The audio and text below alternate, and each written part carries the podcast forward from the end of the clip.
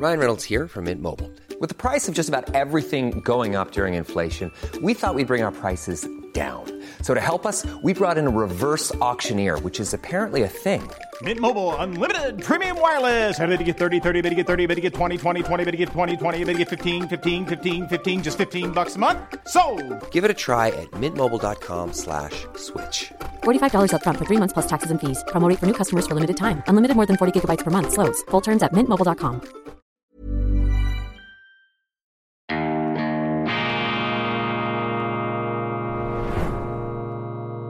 Diese Ausgabe von Weltwoche Daily wird Ihnen präsentiert von Kibun, dem Schweizer Pionier für gesundes Gehen und Stehen. Grüezi miteinander, ganz herzlich willkommen und einen wunderschönen guten Morgen, meine sehr verehrten Damen und Herren, liebe Freunde. Ich begrüße Sie aus Bern zur schweizerischen Ausgabe von Weltwoche Daily, die andere Sicht, unabhängig, kritisch, gut gelaunt, trotz kurzen Nächten, auch an diesem Dienstag, dem 28. Februar 2023 in meiner deutschen Edition habe ich mich gestern bezogen auf das Buch von Dan Jones, Die Templer, das fürchterliche Schicksal, Aufstieg und Fall der Tempelritter im Mittelalter, jene sagenumwobene Truppe, die die Heiligtümer, die biblischen Städten im Nahen Osten bewacht hat bis zu ihrem Untergang. Die sind ja aufs fürchterlichste fertig gemacht worden dann von Philipp dem Schönen von Frankreich zwischen 1307 und 1314. Allerdings hat es dem König nicht gut bekommen. Er ist kurz nachdem er die letzten Templer auf dem Scheiterhaufen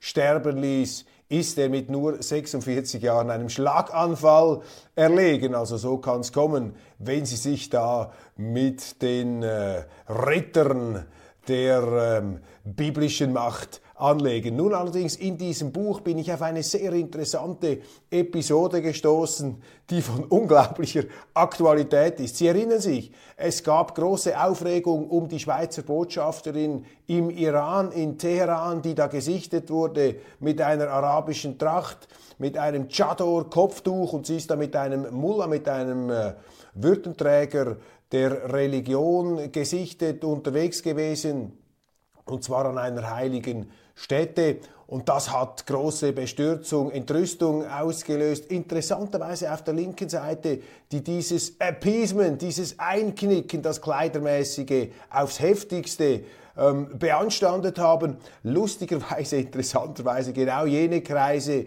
die nicht so viel Probleme hatten in den vergangenen Jahren, die islamische Kultur in der Schweiz ähm, ausbreiten zu lassen, in die Schweiz zu importieren durch eine unkontrollierte Zuwanderungspolitik. Umso merkwürdiger hier die Allergien gegenüber der Schweizer Botschafterin, die ja als Vertreterin der Schweiz im Iran sich an die dortigen Gepflogenheiten anpassen muss. Wie auch immer, die Wege der Linken sind gelegentlich unergründlich. Die Episode aus diesem Buch hier, die Templer, sehr interessant. Da wird erwähnt eine Reise in den Nahen Osten durch den Hohenstaufenkaiser Friedrich II. Friedrich II. eine legendäre Figur der europäischen Geschichte, der weltweit vermutlich größte je gelebt habende Experte der Falknerei, ein Exzentriker, kulturmäßig sehr beflissen, eine Heiligenfigur, sein Großvater, der berühmte Friedrich Barbarossa. Und dieser Friedrich II. war ein unkonventioneller Monarch, der sich Zeit seines Lebens intensive Scharmützel auch geliefert hat mit dem Papst, mit dem Vatikan, in Rom und ähm, in den verschiedenen anderen geografischen Stützpunkten, wo sich der Vatikan jeweils aufzuhalten pflegte. Und dieser Friedrich II. hat sich immer geweigert, einen Kreuzzug zu machen. Es gab damals Kreuzzüge. Die Idee dahinter war, die ähm, biblischen Städten, die Heiligtümer Jerusalems und des Nahen Ostens der Verfügungsgewalt der Sarazenen, der Muslime zu entreißen. Und als Friedrich II. zu Beginn des, ähm, ja, Ende des ähm, 12 des 13. Jahrhunderts, Entschuldigung, Ende des 13. Jahrhunderts in den Nahen Osten ähm, ging, hatten die Tempelritter, hatten die Christen eine Reihe von ganz schmerzhaften Niederlagen hinter sich. Der berühmte Saladin hatte den Christen Jerusalem entrissen, die Festungsmauer äh, dieser Stadt niederreißen lassen und das war natürlich äh, ein schweres Trauma, ein Stachel im Fleisch der Christenheit. Und als sich dann Friedrich II. Äh, nicht mehr herausreden konnte, unternahm er tatsächlich einen Kreuzzug. Und jetzt kommt's eben.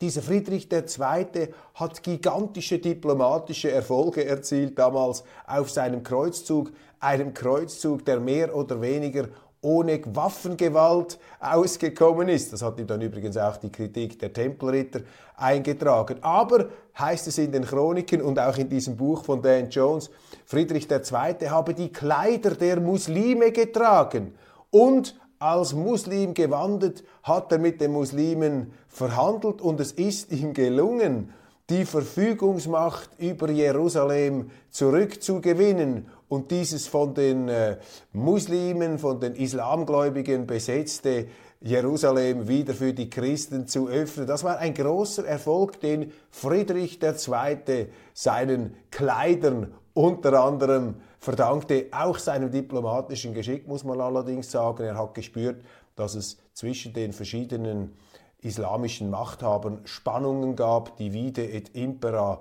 nach der Zeit des großen Charismatikers und erfolgreichen Heerführers Saladin ähm, war da die Einigkeit dahin und davon konnte dann Friedrich von Hohenstaufen profitieren. Übrigens der berühmte Film Kingdom of Heaven von Ridley Scott mit Orlando Bloom und Liam Neeson berichtet. Unter anderem aus dieser Zeit, nicht von Friedrich II., aber von den Ereignissen, die ähm, dem Kreuzzug des Hohenstaufenkaisers vorausgegangen sind, vor allem der äh, grauenhaften Niederlage der Christen, auch der Tempelritter gegen Saladin in der Wüste, fast verhungert, fast ähm, verdurstet, äh, stellt sich da ein riesiges Christenheer einer Übermacht allerdings der Muslime. Die Tempelritter und die Kleiderordnungen des Friedrich von Hohenstaufen, sie sind vielleicht geeignet, hier eine gewisse verständnisvolle Haltung zu unterfüttern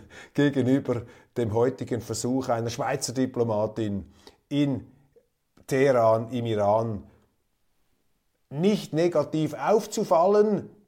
Vergessen wir nicht, ähm, die Schweiz ist ja Geschäftsträger auch des Iran und die Vorstellung, dass unsere Diplomaten wandelnde Protestmanifestationen sein sollen gegenüber den Ländern, in denen sie Gastrecht genießen. Ich weiß nicht, ob das eine besonders äh, kluge, eine besonders wirklichkeitsgetreue Einstellung ist. Ich auf jeden Fall sehe es da etwas anders. Dann die Schweizer Medien machen mit im Wagenknecht und Schwarzer Bashing, dass äh, die Berichterstattung, die sehr negative Berichterstattung über die Friedensdemonstrationen in Berlin, ähm, wo viele Leute mitgemacht haben, die Schätzungen laufen von 13.000 bis 50.000. Ich höre da unterschiedliche Zahlen. Eine Friedenskundgebung in den deutschen Medien wird das ja in Grund und Boden gestampft mit dem bekannten Argument, wenn den deutschen Medien etwas nicht passt, dann wird sofort die Nazi-Keule ausgepackt. Jetzt also gegen Sarah Wagenknecht,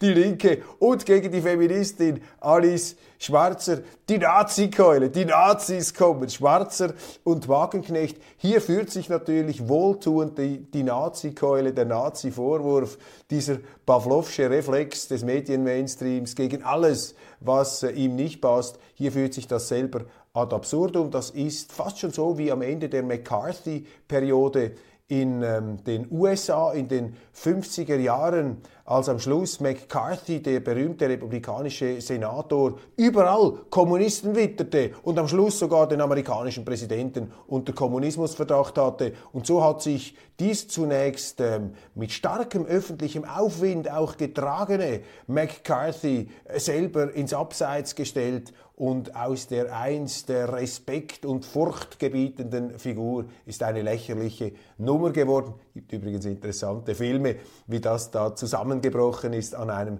Kongresshearing. Nun also in Deutschland vielleicht ähnliche Elemente zu beobachten. Überall sehen die Journalisten schon Nazis. Vielleicht müssen sie sich da einmal behandeln lassen. Auf jeden Fall, die Schweizer machen da mit und im Tagesanzeiger ist mir der Titel aufgefallen, eine unfassbare Relativierung des Faschismus. Also wenn Sie heute auf die Straße gehen für den Frieden, meine Damen und Herren, dann laufen Sie Gefahr, in unseren Medien als Relativierer des Faschismus zu ähm, gelten. Bis jetzt bin ich immer davon ausgegangen, dass die Faschisten eigentlich die waren, die für den Krieg sich eingesetzt haben, die für den Krieg getrommelt haben, die eine kriegerische Lebensweise in jeder Hinsicht rassistisch und auf Konfrontation gebürstet, dass das die Leibphilosophie der Faschisten war. Aber aus der verschobenen Sicht unserer Journalisten sind da offensichtlich ähm, auch die Friedenstauben von heute, die neuen Stechschrittritter von ähm, äh, der, der Gegenwart. London und Brüssel einigen sich. Neue Brexit-Regeln für Nordirland. Der ähm, britische Premierminister Rishi Sunak soll da einen großen Erfolg eingefahren haben. Eine etwas komplexe Situation seit dem Brexit ist da die innerirische Grenze etwas äh, in die Bredouille geraten. Es geht da um Warenexporte, es geht um die Zuständigkeit des äh, Europäischen Gerichtshofs. Und ich finde das jetzt einfach bemerkenswert, dass Rishi Sunak ein Durchbruch gelungen ist. Ein Durchbruch, der seinen Vorgängern, vor allem seinem Vorgänger Boris Johnson, verwehrt wurde. Und als kritischer Journalist, das ist ja mein Auftrag, komme ich da einfach etwas ins Grübeln und ich erinnere mich an eine Aussage des früheren griechischen Finanzministers Yanis Varoufakis. Sie erinnern sich, dieser Rockstar-artige Politiker, wenig Haare, Lederjacke, ähm, auch ähm, prononciert links, damit so etwas wie das Darling des äh, Medien-Mainstreams, aber er konnte sich auch als unkonventioneller Kopf da einigen Respekt verschaffen. Und dieser Yanis Varoufakis hat einmal in einem Buch erzählt von seinen Verhandlungen mit den EU-Exponenten.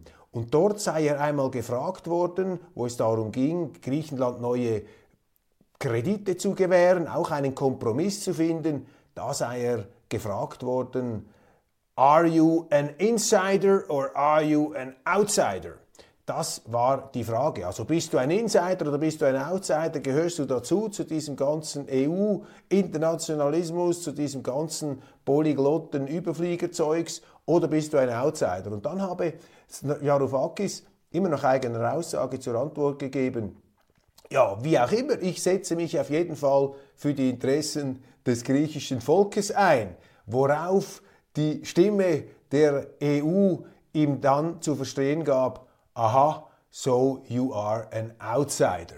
Und ich kann mich nun aufgrund dieses äh, Satzes, aufgrund dieser Episode des Eindrucks nicht ganz erwehren, dass möglicherweise diese Kompromisseinwilligung der Europäischen Union ähm, Rishi Sunak gewährt wurde, weil man ihn für einen Insider hält, also für einen, der sozusagen vielleicht salamitaktikmäßig, scheibchenweise den Brexit wieder aufgeben möchte und zurückkriecht in den großen Schoß der Europäischen Union. Ich gebe zu, das ist eine vielleicht etwas hergeholte Interpretation, Ausdruck meines fundierten Misstrauens gegenüber Institutionen, zutiefst undemokratischen Institutionen wie der Europäischen Union, einer Europäischen Union, die sich zusehends auch als ganz großes Problem für Europa erweist, eine EU, die ich hier auch schon als eine Art von institutioneller Krankheit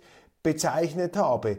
Das klingt krass, aber genau so ist es auch gemeint. Eine Art institutionelle Krankheit durch dieses ähm, fehlkonstruierte Führungsprinzip der EU.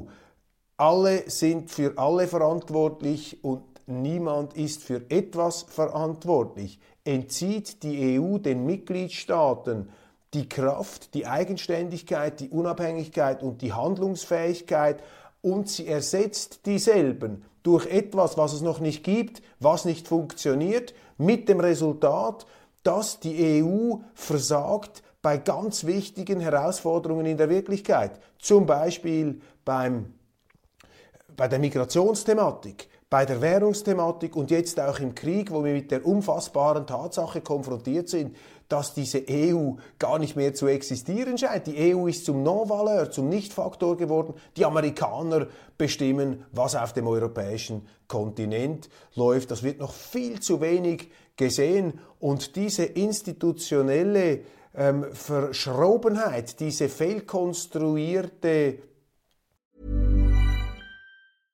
Hiring for your small business? If you're not looking for professionals on LinkedIn, you're looking in the wrong place. That's like looking for your car keys in a fish tank. LinkedIn helps you hire professionals you can't find anywhere else, even those who aren't actively searching for a new job but might be open to the perfect role. In a given month, over 70% of LinkedIn users don't even visit other leading job sites. So start looking in the right place. With LinkedIn, you can hire professionals like a professional. Post your free job on linkedin.com slash spoken today.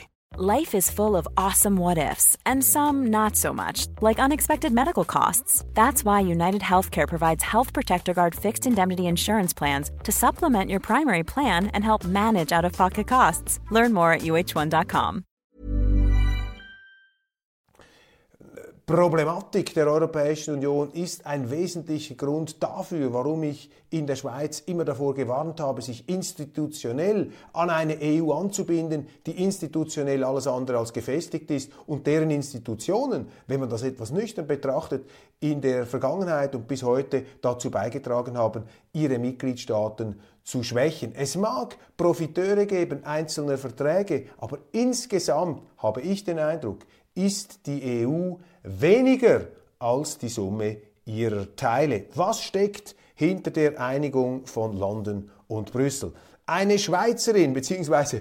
eine Italienerin mit Schweizer Wurzeln ist zur aktivistischen Anführerin der italienischen Linken geworden. Eine Elli Schlein hat sich durchgesetzt gegen einen alten weißen Mann. Ich habe gestern in den Schweizer Nachrichten mir die ganze Sache angeschaut und war ähm, schmunzelnd berührt, als ich sah, wie einseitig mittlerweile sogar eine Tagesschau darüber äh, berichtet, äh, wie da die Politik passiert. Sie wird das vielleicht nicht überraschen. Regelmäßige Tagesschau-Zuschauer. Ich muss mich ja immer etwas überwinden hier in Bern, wenn man äh, vielleicht etwas liest oder noch ein paar Akte studiert im Hintergrund anstelle von Musik vielleicht etwas Tagesschau. Und da ist mir aufgefallen, wie unkritisch ähm, da die ähm, Nachrichtensendung berichtet hat über diese Eli Schlein, eine Eli Schlein, äh, die für Bürgerrechte sein soll, die für die Demokratie sein soll, die natürlich für die Minderheiten,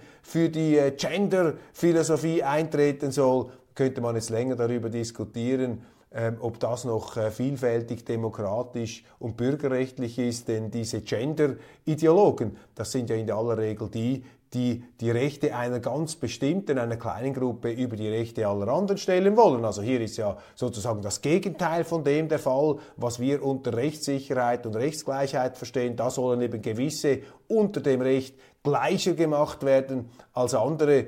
Das allerdings äh, wurde da natürlich nicht zum Thema gemacht. Man hat mehr oder weniger einen Jubelartikel gebracht. Nun die Eli Schlein, ihre Mutter, wurde noch gezeigt. Sie hat in Lugano abgestimmt für ähm, die ähm, neue ähm, Spitzenpolitikerin der italienischen Linken. Offensichtlich ist sie die Tochter eines Professorenpaars aus Lugano, hat auch mehrere Pässe. Und da können wir gleich einen nächsten Ansatzpunkt finden. Bei Politikern finde ich es immer fragwürdig, wenn sie mehrere Pässe haben. da muss man sich immer die Frage stellen, im Konfliktfall, für welches Land tritt er oder sie eigentlich ein? Also ich finde, man sollte sowieso bei der Vergabe, bei der multiplen Vergabe von Pässen, sollte man sehr zurückhaltend sein. Das Doppelstaatsbürgerrecht betrachte ich mit einer gewissen Skepsis. Aber wenn Sie Politiker sind, wenn Sie in einem Land die Geschicke dieses Landes bestimmen wollen, dann können Sie doch nicht noch einen anderen Pass haben, eines anderen Landes. Das ist, wenn Sie eine Firma, ähm, wenn Sie Chef werden einer Firma, angestellt,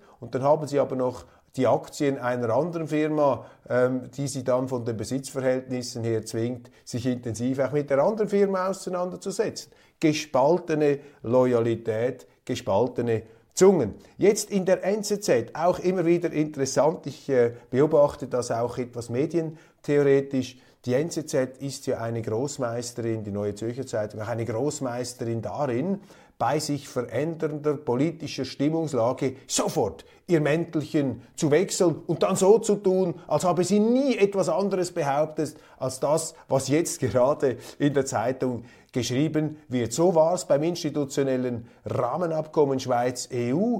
Da hat die Zeitung, vor allem ihr Chefredakteur Erik Guyer mit großem Selbstvertrauen, mit einem äh, umfassenden, auch überheblich, mit einer schmunzelnden, überheblichen Larmoyanz und Suffisanz, Suffisanz ist das bessere Wort, mit einer schmunzelnden Suffisanz hat man sich so die Schuhe abgestreift an all denen, die den Rahmenvertrag Schweiz-EU, das institutionelle Abkommen, nicht wollten. Ganz am Anfang hat man Artikel geschrieben, da wurde jede Kritik in den, in den Bereich der Esoterik abgeschoben. Nachher schrieb dann der Chefredakteur von historisierendem Plunder, wenn man sich darüber aufrege, dass in Zukunft die europäischen Gerichte in der Schweiz das letzte Wort haben sollten. Plötzlich haben die NZZler gemerkt, auch als ein paar FDP-Exponenten, die NZZ ist ja sehr nahe parteilich bei der FDP und da wird oft auch äh, ein gemeinsamer Tango im Gleichschritt getanzt anstatt dass man sich da auch etwas äh, kritisch äh, mit den Freisinnigen auseinandersetzt. Auf jeden Fall haben sie dann, äh, als sie der Wind gedreht hat, sofort auch sich mitgedreht. Und jetzt bei der Ukraine ist es ähnlich. Da sind ja Artikel erschienen, serienweise. Putin am Ende, Putin geschlagen. Die russischen Streitkräfte können Sie vergessen. Eine Siegeszuversicht, fast schon wie sie die Exponenten der Wehrmacht ereilte, als sie noch im Sommer 1942 da durch dieses endlose russische Territorium ratterte mit ihren Panzern und mit ihren Kavallerie wagen die Deutschen bei ihrem Überfall von einer surrealen, unwirklichen Siegesgewissheit beseelt, die sich dann allerdings äh, fürchterlich rächen sollte, die dann ins Gegenteil umschlagen sollte. Also man kann aus historisch fundierter Warte immer sagen, unterschätzt militärisch nie die Russen.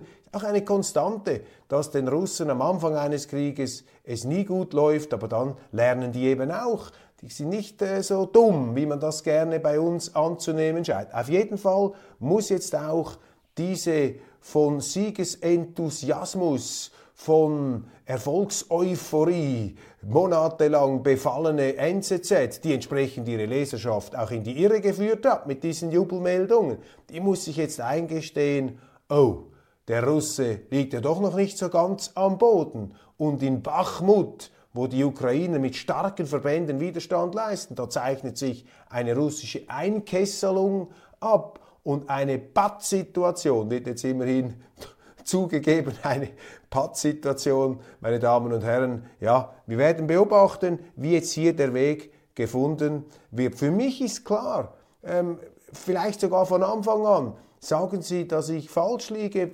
Auch möglich, dass ich falsch liege, aber für mich war von Anfang an klar, dieser Krieg ist irgendwie militärisch nicht zu gewinnen. Das ist auch ein zu kompliziertes Bild. Das ist nicht einfach nur schwarz-weiß. Das ist keine Rechtfertigung oder Entschuldigung eines russischen Einmarsches. Das ist nie zu rechtfertigen. Das ist auch nur bei geringfügigsten sogenannten verharmlosen genannten Kollateralschäden der Zivilbevölkerung. Ich bin ja sehr vorsichtig, was diese Gräuelmeldungen auf beiden Seiten angeht. Wir bekommen einfach nur die eine Seite zu hören. Wenn Sie aber äh, die russische Seite zur Kenntnis nehmen, die werfen natürlich den Ukrainern genau solche Menschenrechtsverletzungen vor, wie auch immer. Hier geht es nicht darum, das zu rechtfertigen, sondern es geht darum, das zu verstehen, die Hintergründe zu verstehen. Und im Guardian, ich komme dann in der internationalen Ausgabe noch darauf zurück, im Guardian hat der äh, bekannte britische Historiker Dominic Lieven einen sehr interessanten Artikel geschrieben und er hat gesagt, dass sich Putin eigentlich jahrelang von 2008 bis vielleicht 2015, 16, 17, ja im Prinzip bis 2021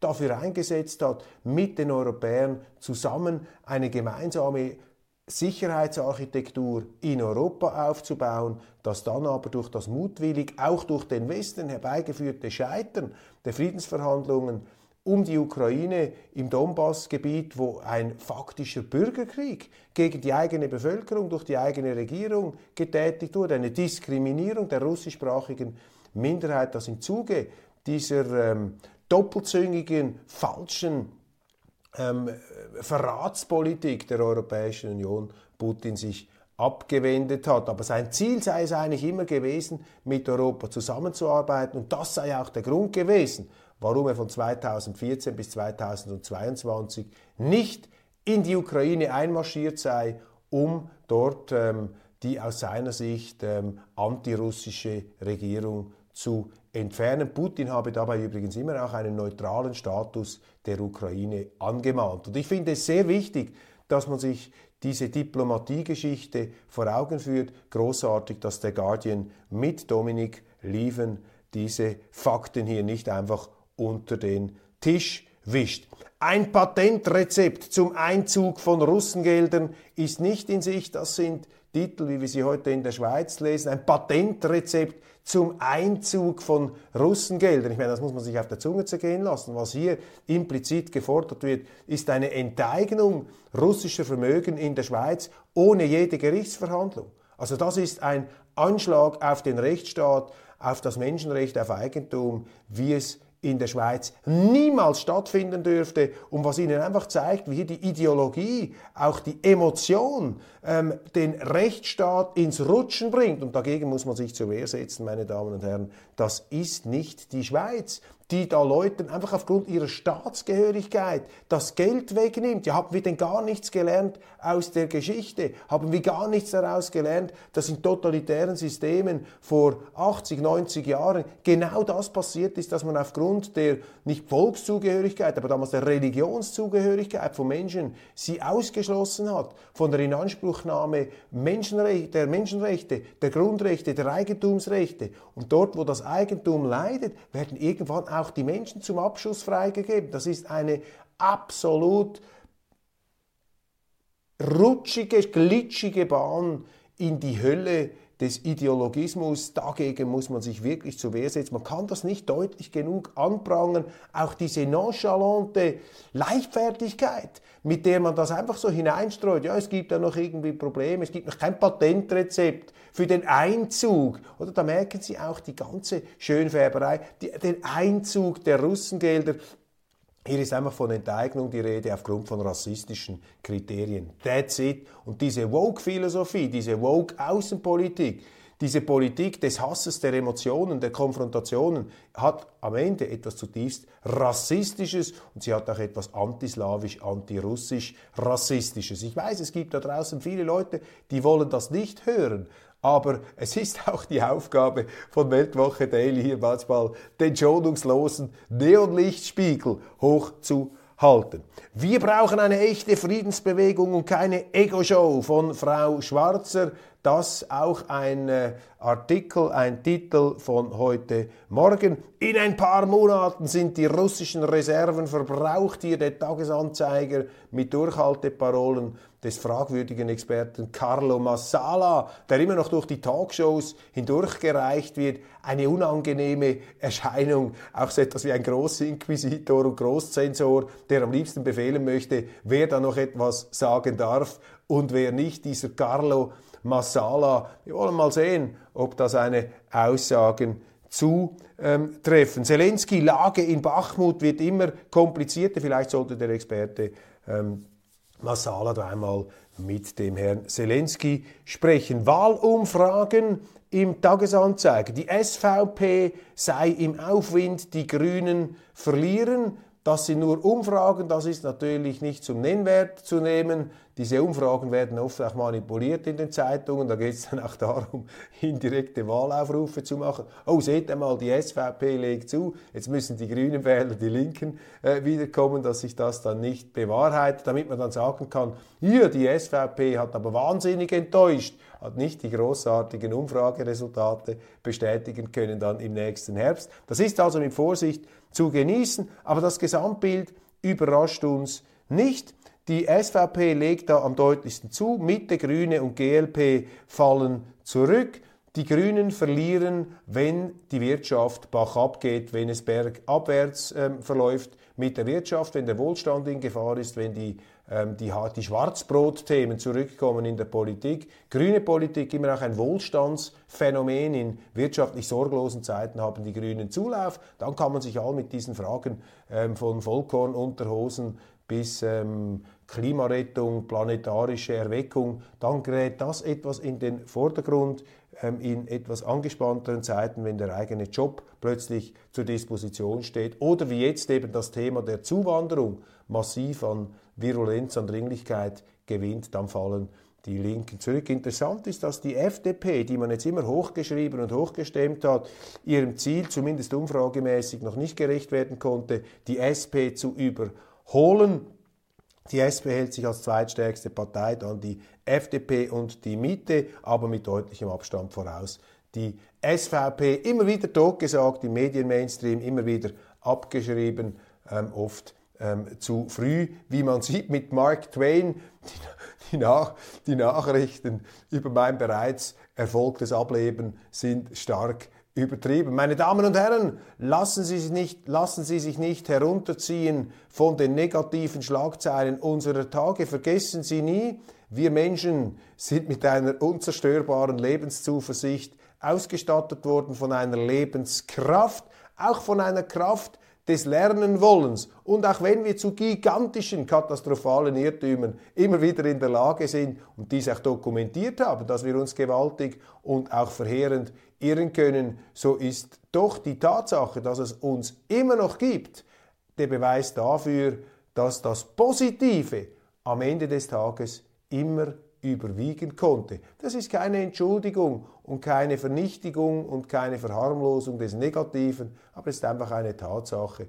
Das Positive setzt sich durch. Wir, wir wissen oft auch nicht warum und wir sind überrascht, dass es so ist. Aber es scheint doch zumindest bis heute eine Konstante zu sein. Allerdings, selbstverständlich nehmen darf man es nicht. Wir haben es in der Hand. Wir müssen dem Positiven da auch immer wieder zum Durchbruch verhelfen. Machen Sie es gut, das war's von Weltwoche Daily. Ich habe noch eine ganze Reihe von Themen, die ich nicht behandeln konnte, auch von den Sonntagszeitungen her. Das werde ich dann in den kommenden Tagen hoffentlich noch nachlegen äh, können. Es gibt nämlich doch ein paar interessante Fixpunkte, die wir da noch festhalten müssen. Etwas aus der unterschwelligen, ewigen Aktualität. Aber für heute lassen wir es mal stehen. Ihnen einen wunderschönen guten Tag aus Bern. Ich freue mich, wenn Sie dann morgen wieder dabei sind bei Weltwoche Daily, die andere Sicht.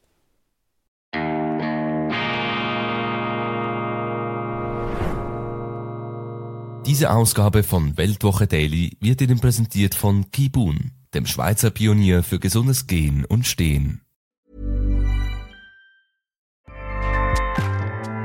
ACAST powers the world's best podcasts. Here's a show that we recommend.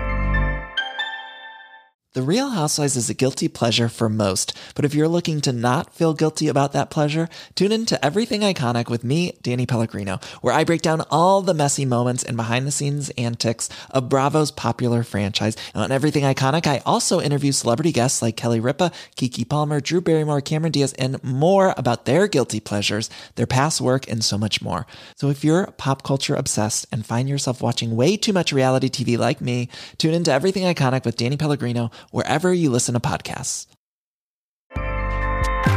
ACAST helps creators launch, grow, and monetize their podcasts everywhere.